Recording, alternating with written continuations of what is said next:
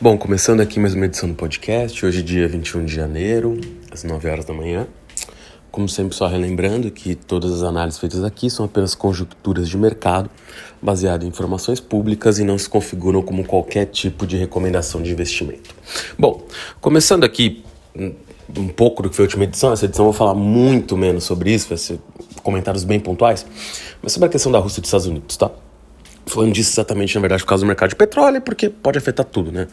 Se tivesse e Rússia Estados Unidos, perdão, na verdade, Rússia e Ucrânia, né? Que os Estados Unidos, junto com a OTAN, acaba estando ali como contraparte nas discussões antes da decisão russa, digamos assim. Vamos lá. É, eu próprio comentei, na verdade, eu já comento isso aqui de, talvez desde novembro, e tem gente falando sobre isso desde novembro.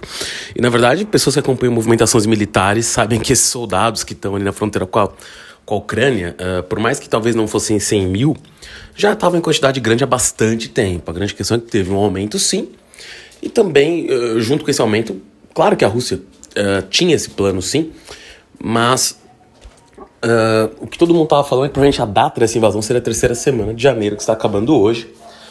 Não aconteceu nada ainda.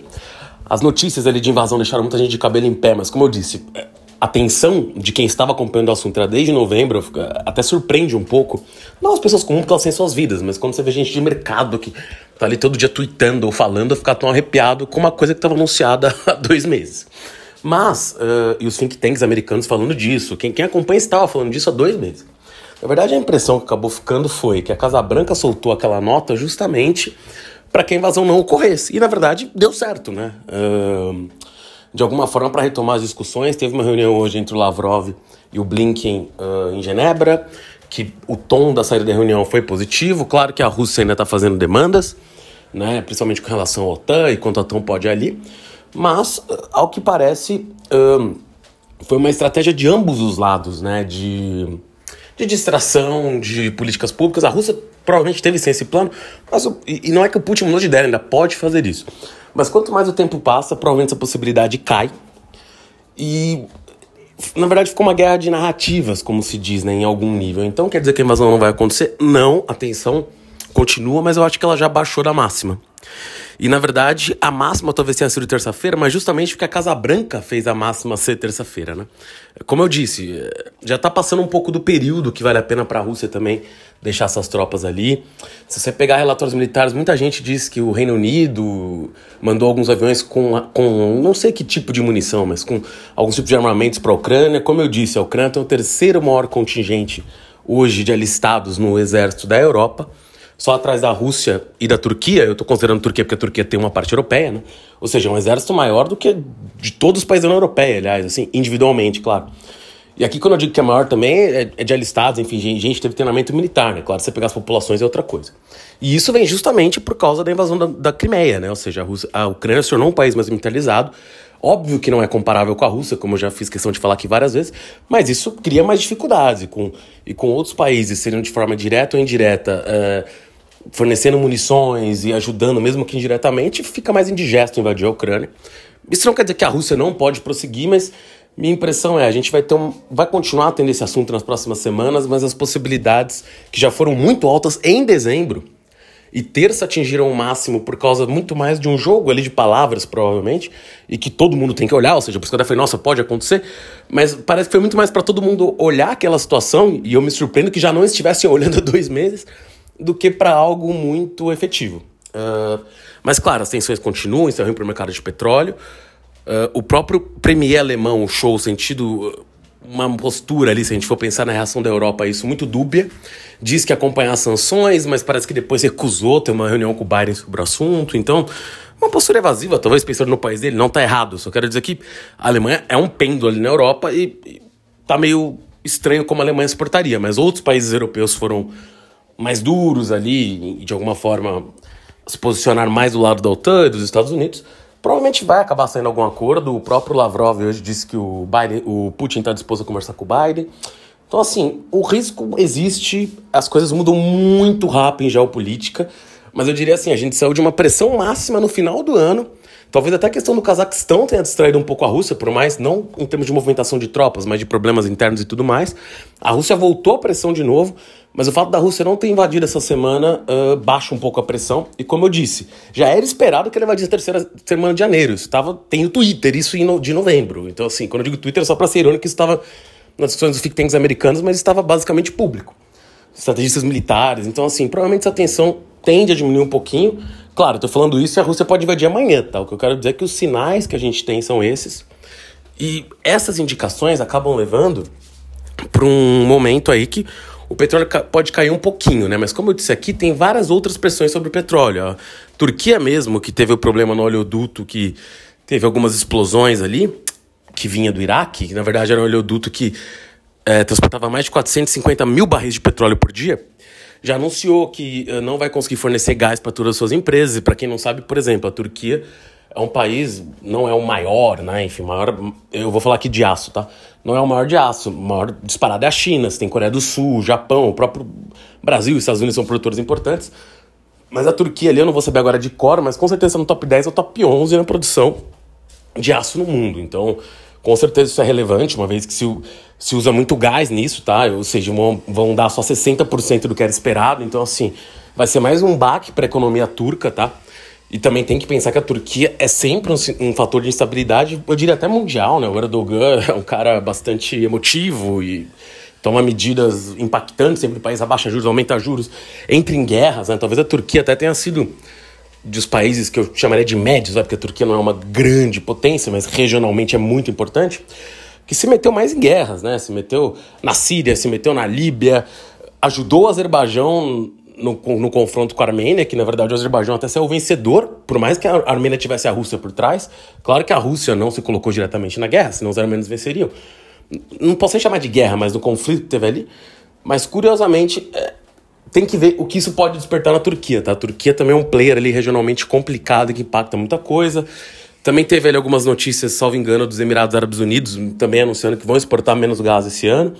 Então, de alguma forma, os preços do petróleo são um problema sério, na verdade, né? Muito sério, mas que a gente vai ter que ver para onde eles vão nesse nesse curto prazo. Pode ter um pequeno recuo, mas como eu disse, as tensões na última edição eu abordei muito mais, estão presentes aí no mundo inteiro sobre petróleo e não dá para descartar que a Rússia vai invadir, que eu tô sempre falando.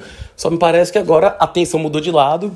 Eu não posso falar como sempre, mas quase sempre as notícias são um pouco atrasadas, ou seja, as pessoas estão olhando para outras coisas, o que é natural. Me chama a atenção os principais articulistas de jornais não estarem olhando para isso, que em teoria olham política nacional, também estão atrasados. Mas tá todo mundo tensionado agora que o clima se distensionou um pouco. Então, vai entender. Mas no mundo real, digamos assim, da geopolítica, a coisa distensionou um pouco. Indo aqui agora para questões do mercado um pouco americano, para depois ir para o Brasil. Acho que a gente viu aí dias de correção fortíssima do, da Bolsa Americana. Uh, a gente teve ali, na verdade, até um, um, negócio bem interessante, né? Antes de chegar nos resultados que começaram a sair do, de empresas americanas. A gente teve ali a compra uh, da Activision Blizzard pela Microsoft, a maior compra disparada do mercado de games. Poucas semanas antes a gente tinha tido a compra da Zynga pelo Take-Two. Take-Two ali é o estúdio, o desenvolvedor de games, enfim, que que é o responsável pelo GTA, né? Talvez seja o jogo mais famoso, de, uma das franquias mais famosas que eles produzem. E, e a Activision Blizzard comprada pela, pela Microsoft, tem vários títulos em arte, mas tem, por exemplo, Call of Duty. E a Microsoft já vinha com algumas compras, embora de valores muito menores, né? Essa foi uma compra de 70 bi de dólares. Uma compra altíssima, até mesmo para a Microsoft. Uh, e se a gente pegar ali, a Microsoft já vinha em compras sucessivas de empresas de games, né? Teve a Bethesda Networks, que faz o Doom. É, é, ela já vem se movimentando para se maior nesse mercado há tempos, né? Acho que dá até para falar que isso começou com a compra do Minecraft lá atrás. Digo, de comprar desenvolvedores de jogos, ela também já tinha um Xbox, enfim, já, já tá nesse mercado há algum tempo. Bom, uh, continuando nessa linha, qual que parece ser o plano da Microsoft? Primeiro falando sobre Active Blizzard, né? muita gente fala, ah, essa compra aconteceu por causa dos problemas da empresa. Na verdade, não. Uh, claro que eles podem ter ajudado a colocar a empresa na mesa de negociação, mas os valores pagos foram altíssimos. A ação até chegou a negociar um pouquinho mais que isso em algum momento do ano passado, mas ano passado os preços estavam todos irreais. Se a gente pegar os valores da Activision Blizzard para 10 anos atrás, a Activision Blizzard nunca negociou perto disso antes de 2021. Então, assim, foi um valor alto, principalmente com as correções que a gente está vendo nos Estados Unidos. Provavelmente essa ação já estava valendo 30% a menos que isso, ia valer mais de 50%, 60% para baixo disso. Então, assim, a Microsoft comprou muito mais olhando para o futuro, porque a tendência é que a Activision Blizzard se valorizasse ainda mais no curto prazo. E claro que as denúncias gravíssimas que tiveram lá, de abuso de outras coisas, pesam, mas não era grande questão. A Activision Blizzard ainda é aumentando as suas receitas, então, operacionalmente, por mais que tivesse problemas seríssimos internos e que merecem ser punidos, a empresa estava rodando. Uh, a verdade era essa. E mesmo assim, as ações iriam se desvalorizar. E claro que tem visões e, digamos assim, esses escândalos atrapalham de forma imensa e deveriam até provocar um backslash, um protesto dos consumidores, mas na prática foi de muito curto prazo digo, sobre as receitas da empresa. Então o fato é, foi um prêmio altíssimo pago pela Microsoft e esse prêmio está inteiramente ligado de alguma forma a duas coisas. Primeiro que a Microsoft está querendo criar o que o pessoal está chamando ali de Netflix dos games, no sentido que é o seguinte, né? E ó que eu, eu não sou um grande jogador de games, mas é porque tem que olhar esse mercado sempre.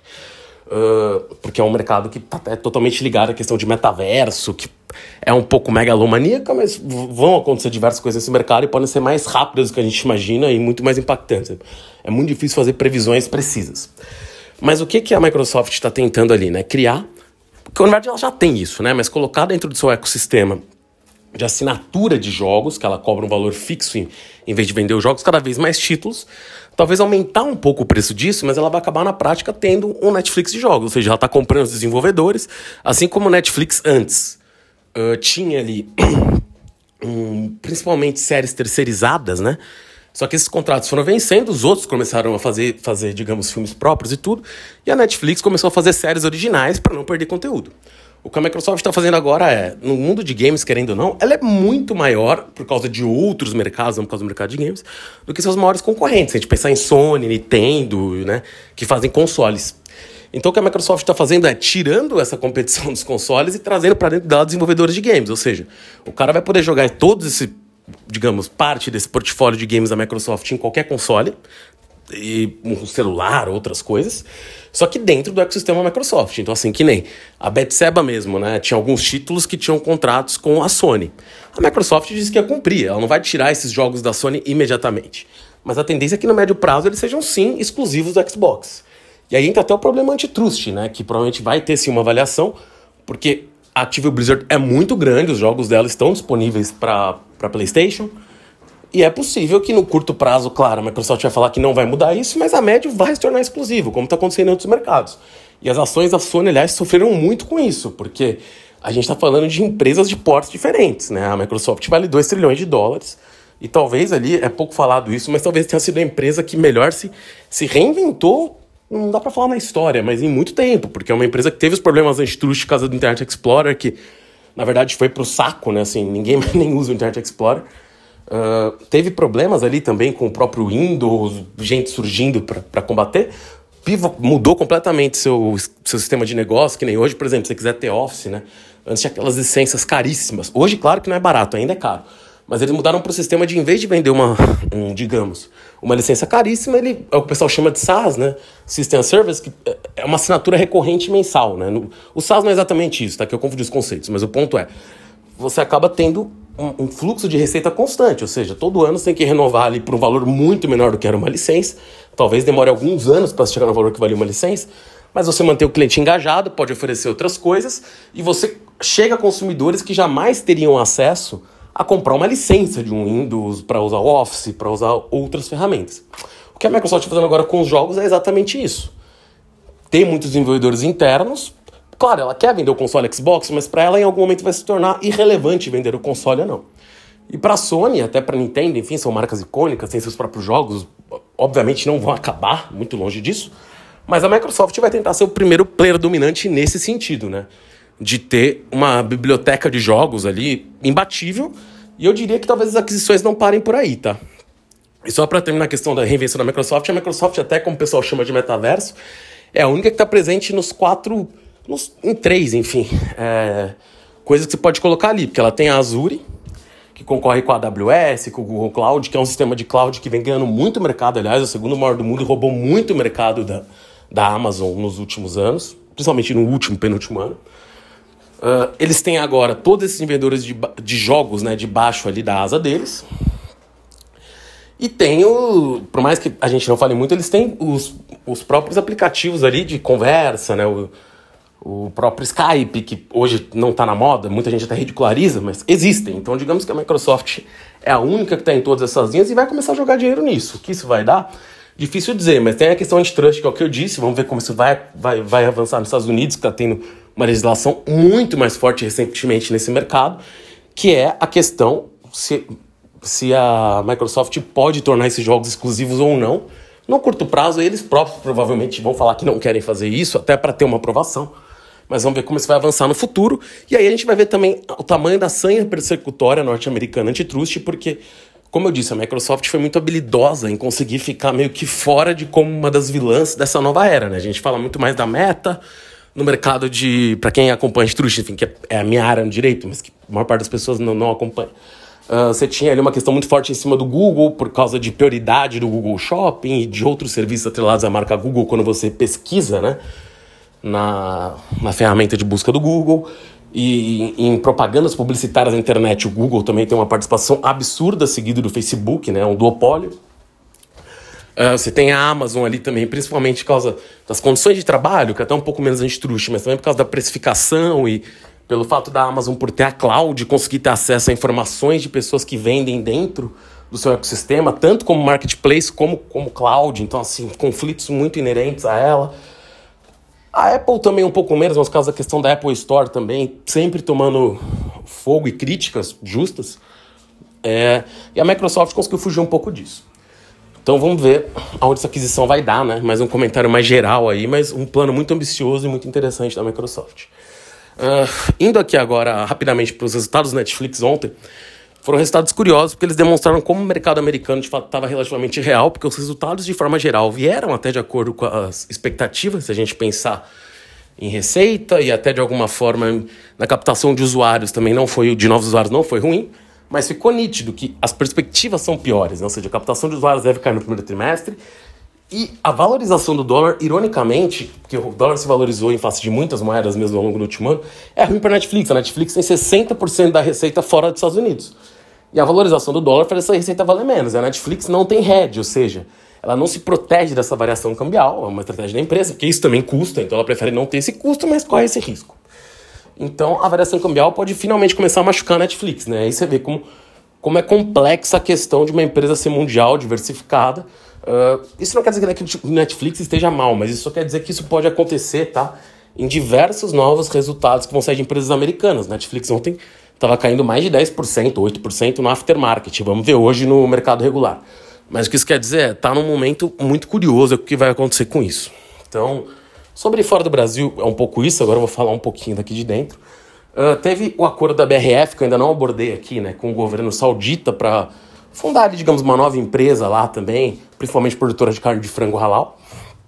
Uh, muito importante esse acordo, porque o, o governo da Arábia Saudita já vinha pressionando muito a BRF, que talvez seja a marca estrangeira mais famosa no mundo árabe ali de marca halal, por causa de uma questão, digamos assim, alimentar de segurança nacional que eles estavam tratando, ou seja, eles não queriam depender tanto de fornecedores estrangeiros que não tivessem fábricas dentro da Arábia Saudita.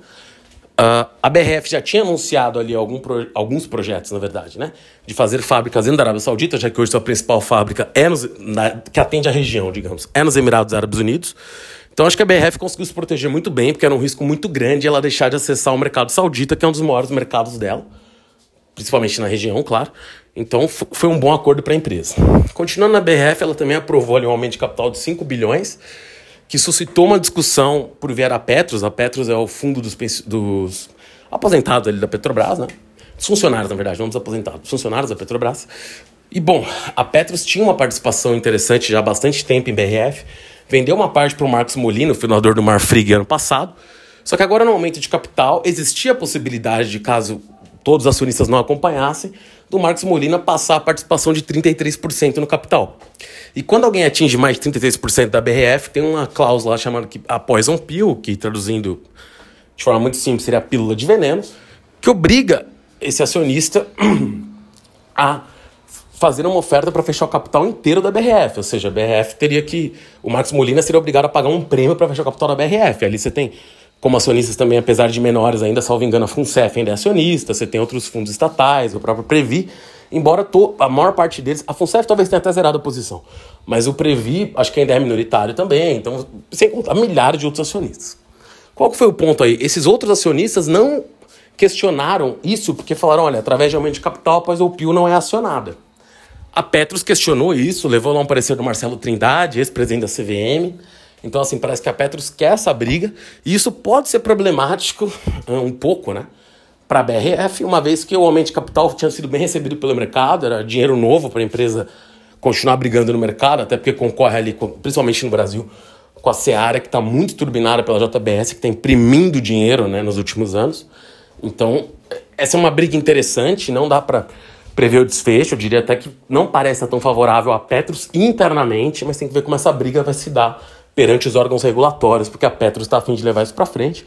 Uma postura até curiosa, já que outros acionistas não estão questionando isso, tá? E aqui não estou falando que a Petros está errada, só estou achando curioso ninguém mais estar ao lado dela nesse início, nessa demanda, mas quando esse tipo de discussão surge, surgem outros acionistas, né? Vai ter gente comprando posição para estar do lado da Petros, porque tem muito dinheiro na mesa caso esse fechamento de capital for para frente. Então, é mais um caso aí de não sei se pode dizer de problema, né, mas de mais um conflito aí dentro do mercado brasileiro que a CVM uh, vai, vai ser chamada a intervir. Vamos ver como vai ser o desfecho disso, mas é uma questão para ficar de olho. Uh, continuando aqui no setor de carne, a Minerva também, de carne de forma geral, né, anunciou que está querendo sair do Brasil, a sua sede. Uh, a Minerva sempre foi muito localizada na América Latina, né? Ou América do Sul, na verdade, nem é Latina, América do Sul uh, aumentou muito essa exposição na América do Sul, mas fora do Brasil, quando comprou os ativos da JBS na América do Sul. Quando a JBS teve o, o Joesley Day, né, que o pessoal chama dessa forma, quando pegaram o, um acionista controlador da JBS tendo conversas ali com o Temer, muito pouco republicanas, né, na qual ele gravou o ex-presidente, é, a JBS ficou ali muito pressionada na época. A gente tá falando que ia quebrar. Obviamente não quebrou, talvez seja até maior hoje. Mas para uh, eh, tirar a pressão de cima dos bancos, ela vendeu alguns ativos. Parte deles foram as operações na América do Sul tirando o Brasil. Então foram operações no Uruguai, Chile, Chile, Chile, é, Chile provavelmente, Argentina. Então, a, a partir dessa compra, né, a, a Minerva ficou com 85% das receitas fora do Brasil, embora quase tudo, a grande maioria ainda, mais de 90% provavelmente, ainda na América do Sul. Eu digo aí na questão dos, dos frigoríficos que ela tem, né? Não do destino das exportações dela. De toda forma, ela tentou levar para frente a possibilidade de listar Atena no Chile, que seria essa subsidiária internacional. Isso é, acabou não indo para frente por uma série de razões, problemas de mercado. Isso foi tentado algumas vezes, duas ou três vezes nos últimos anos, nunca prosperou. E agora uh, acaba estando num cenário em que a empresa decidiu tirar a sede do Brasil por questões tributárias. Foi a mesma coisa que a JBS tentou fazer lá atrás, mas a JBS iria tentar ter sede na Irlanda. Ao que tudo indica, a Minerva vai tentar ter sede nos Estados Unidos para se listar na Nasdaq e ter um valor maior. Uh, é uma estratégia, enfim, da empresa, né? Mas sempre é ruim a gente ver um setor. No caso da Minerva, o BNDES nem chegou a ter participação na Minerva, os empréstimos para ela foram muito menores do que os que foram feitos, por exemplo, para a JBS, Bertin, que depois foi comprado pelo JBS, para a Marfrig e para Independência, que até quebrou. Então, Independência talvez seja um dos piores investimentos da história do BNDES, porque somando tudo, deve ter sido colocado mais de um bilhão no frigorífico e quebrou, virou, como diria, virou farofa aquele dinheiro, né? A empresa foi pro saco. Mas eh, uma, o, dessas empresas todas, a que teve o menor número de empréstimos, realmente nem foi um valor tão alto, foi, foi a Minerva, acho que até já quitou todos os empréstimos com o BNDES. Mas é triste, né, ver uma indústria que foi tão favorecida de alguma forma por uma política certa ou errada lá atrás, é, optar por ir embora do país, né? Enfim, claro, vai continuar pagando impostos aqui, talvez seja uma questão um pouco só de, de bolsa de valorização, mas é sempre ruim ver isso, até porque, por mais que vai continuar pagando impostos aqui, com certeza vão ter manobras tributárias.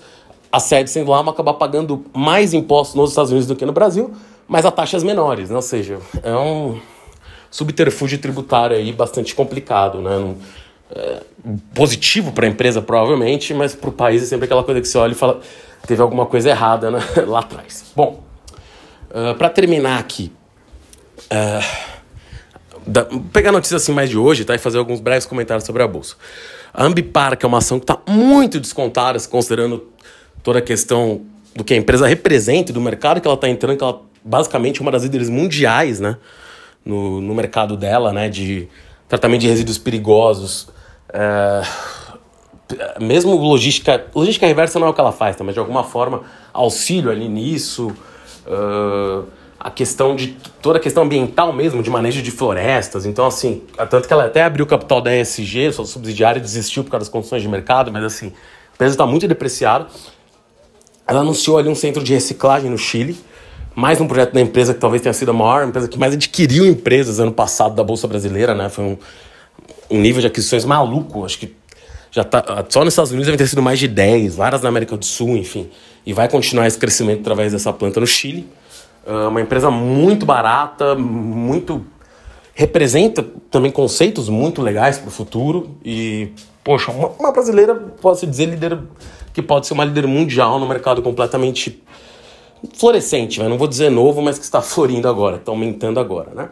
Sobre a bolsa em si, o Brasil se descolou completamente do mundo e acho que isso tem a ver também com que a nossa bolsa estava de graça. Isso não vai acontecer para sempre, tá? Porque esse início de queda nos Estados Unidos que pode ser prolongado vai afetar aqui também, não tem como. A bolsa americana estava uh, ah, em níveis quase inaceitáveis ali. Podia continuar, tá? Porque o mercado é assim, pode ser que ainda volte, mas era natural que tivesse algum tipo de correção. O Brasil se descolacionou até porque estava muito barato, porque os estrangeiros estavam comprando ações aqui e isso tem sim questões políticas e da forma que um candidato outro se expressa, mas tem a ver com o preço também. É o que eu falei, parece que o Brasil tinha acabado. E claro que, sim, a gente tem N problemas, mas o país ainda existe, ainda tem mais de 200 milhões de habitantes. Então, assim, tem empresa que ainda está ganhando muito dinheiro com tudo que está acontecendo.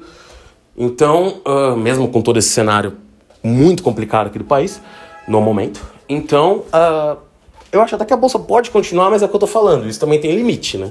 A bolsa não vai continuar subindo de forma maluca se lá fora ficar caindo, mas sim, tava tudo muito, tava tudo de graça e mesmo com essas subidas continua tendo muita coisa de graça, né? Porque as quedas foram absurdas. Então a possibilidade teve aí, não acho que se fechou, mas é aquilo, é um pouco mais de atenção, porque as subidas dos últimos dias foram bem agressivas. E podem, como eu disse, as coisas caíram tanto que podem até continuar, mas é um momento de, de reflexão e de cuidado. E para finalizar, o governo ontem falou de mandar uma PEC uh, para o Senado para mudar algumas questões dos combustíveis. Uma delas possivelmente seria zerar alguns impostos, talvez o piscofins, e usar os dividendos da Petrobras para fazer um fundo de estabilização. Não parece uma má ideia. Uh, a única questão é que ao zerar os impostos, uh, vai, vai, digamos, vai faltar receita orçamentária para outras coisas. Então, assim, é sempre aquela coisa que você dá com uma mão e tira para outra. E são contas difíceis de serem feitas. Não sei muito bem onde eles pretendem fazer essa compensação, se é que alguém pensou nisso, né? Mas até por questões da lei de responsabilidade fiscal não vai passar, porque para tirar uma receita você tem que apresentar outra. Poderia vir ali, talvez, em cima da questão do. Poderia vir. Aí que eu, tô, eu nem ouvi isso em lugar nenhum, tá? Sou eu expondo que é uma possibilidade, através de uma nova possibilidade de se aprovar ali o imposto sobre lucros e dividendos, mas aí você não poderia baixar como queriam antes, na, na mesma faixa, o imposto sobre, sobre lucro das empresas. Então, assim, você teria que ver como fazer esse desenho, mas vamos lá, por que, que chegou nisso, né? Porque independente da Rússia invadir a Ucrânia, porque isso seria a coisa que mandaria o petróleo para um nível estratosférico realmente difícil até de ser medido, já tem, já existiam ali chutes que o petróleo poderia estar batendo 10 reais no Brasil, né? Então, realmente é, é impossível conviver com esse tipo de preço. E o governo ali reagiu, até por questões eleitorais, tudo influencia, mas vai tentar arranjar alguma solução. O próprio Congresso tem ali o, o projeto do senador Paul Prats, que eu comentei aqui, mas o fato é, alguma coisa vai acontecer. É o que eu sempre digo, não é questão de gostar ou não, mas eu só não seria investidor da Petrobras nesse momento por isso, porque a empresa vai ganhar menos dinheiro. E isso para o país talvez seja irrelevante. Tô falando assim, questão, eu não gostaria de ser acionista da Petrobras, ponto. Porque vão, vão acontecer coisas que vão diminuir a lucratividade da empresa. E acho que, como eu já disse aqui, é uma empresa pública. É, é do jogo. E, e, e, como eu disse, é provavelmente muito necessário para o país poder ser saudável, né? Até, até para o resto da economia, para tudo, para as pessoas. Não tem como ser de outra forma. Então, eu acho que é um pouco por aí essa semana. Uh, aqui eu divaguei um pouco mais, mas acabei ficando muito no cenário externo também, falando das, de duas coisas que aconteceram lá fora. E semana que vem eu volto, um pouco mais focado no interno aqui, porque essa semana eu falei muito de fora. E é isso, até a próxima edição. Valeu!